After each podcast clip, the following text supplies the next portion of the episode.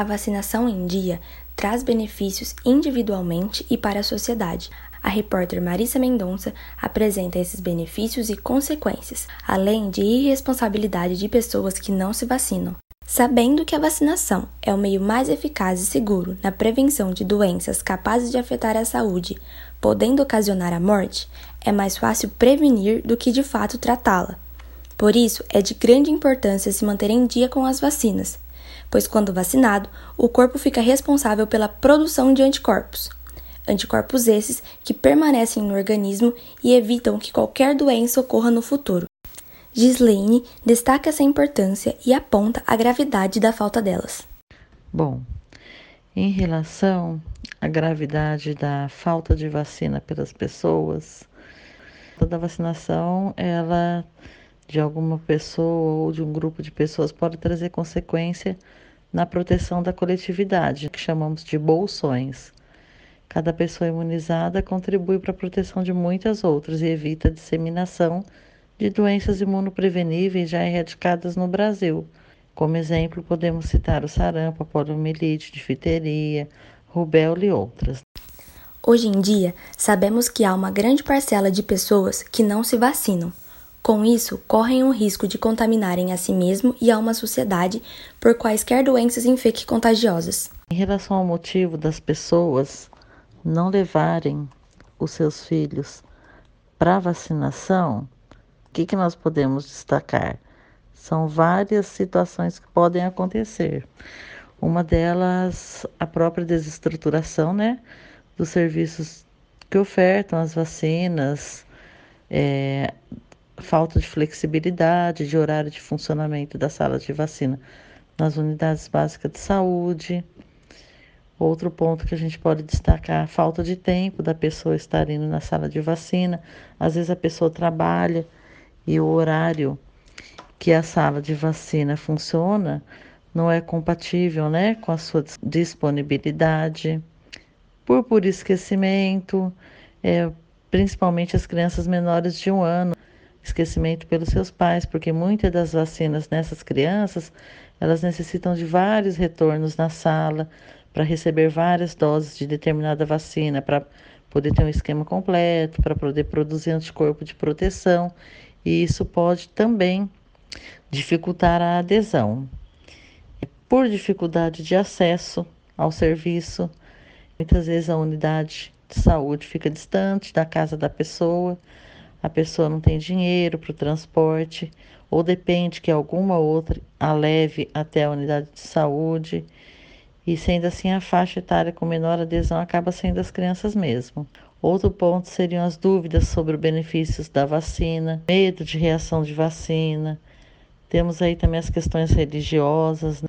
movimentos anti-vacinas que vem crescendo cada vez mais e as próprias fake news sobre as vacinas. Existem muitas, a gente sabe disso. Quanto maior a quantidade de pessoas protegidas, menor é a chance de qualquer uma delas, vacinada ou não, ficar doente. Claro que com maior segurança a quem toma essas vacinas, pois quando vacinada, o corpo detecta a substância da vacina e, consequentemente, adquire certa imunidade, colocando ainda mais em relevância a visibilidade de possuir as campanhas. Em relação às campanhas, elas aumentam sim o número da procura de pessoas nas salas. Não como antigamente, antigamente muito mais, porque a gente tinha a figura do Zé Gotinha, né? E por, durante muitos anos as crianças principalmente, é, até os adultos eram atraídos para a sala de vacina durante as campanhas pelo Zé Gotinha. Mas hoje, apesar de toda a ampla divulgação que existe na mídia, no Facebook, no Instagram, ainda assim o serviço tem que ser muito criativo nas estratégias para melhorar a adesão nas campanhas. Então, como exemplo, drive-thru, que é uma coisa que vem sendo muito usada, a vacinação na casa a casa, pelos agentes comunitários de saúde ou pelos próprios auxiliares e técnicos de enfermagem, ofertar um horário diferenciado no atendimento da sala de vacina, na abertura do serviço e também envolver lideranças dos municípios é uma boa estratégia. Tendo como exemplo a época de pandemia que estamos vivendo, Gislene confirma que a procura por vacinas nesse período aumentam. Como a gente explica a maior procura na sala de vacina quando tem uma epidemia? As pessoas ficam com medo de adoecer. Elas querem se proteger, proteger seus familiares, os adultos, aquela pessoa que trabalha tem medo de perder seus empregos. Então, isso faz com que eles correm à sala de vacina. A coordenadora da Vigilância Epidemiológica também deu orientações sobre as reações e cuidados após as aplicações das vacinas. Após a vacinação, quais as orientações que a gente passa para as pessoas?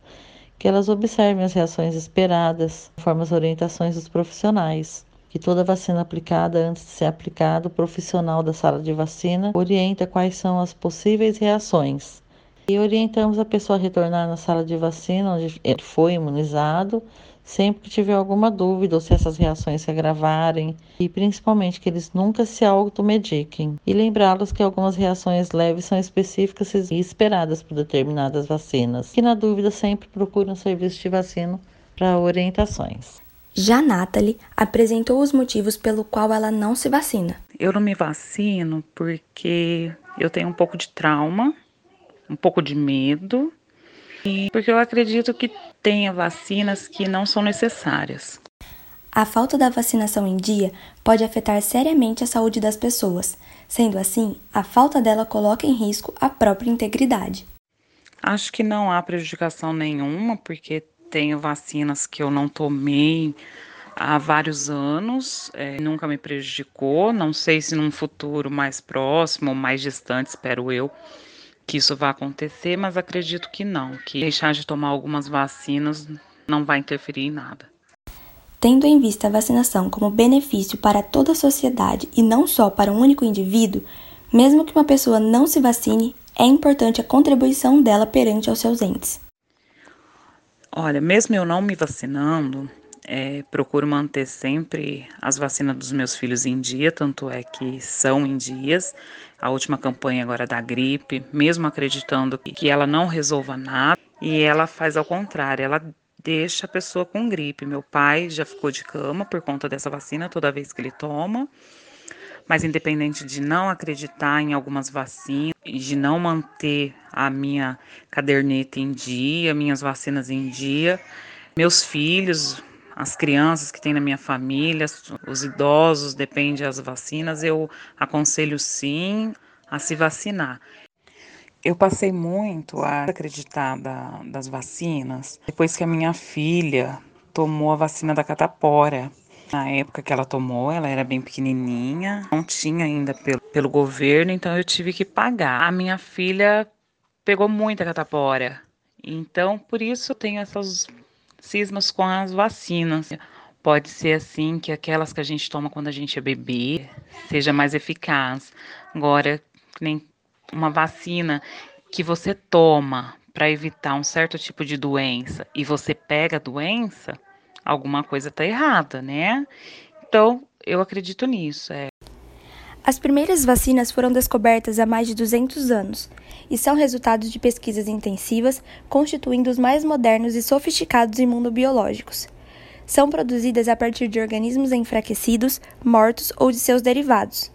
Não são necessárias apenas na infância, elas estão disponíveis para todas as faixas etárias: idosos recém-nascidos, crianças, mulheres em idade fértil, grávidas ou logo após o parto.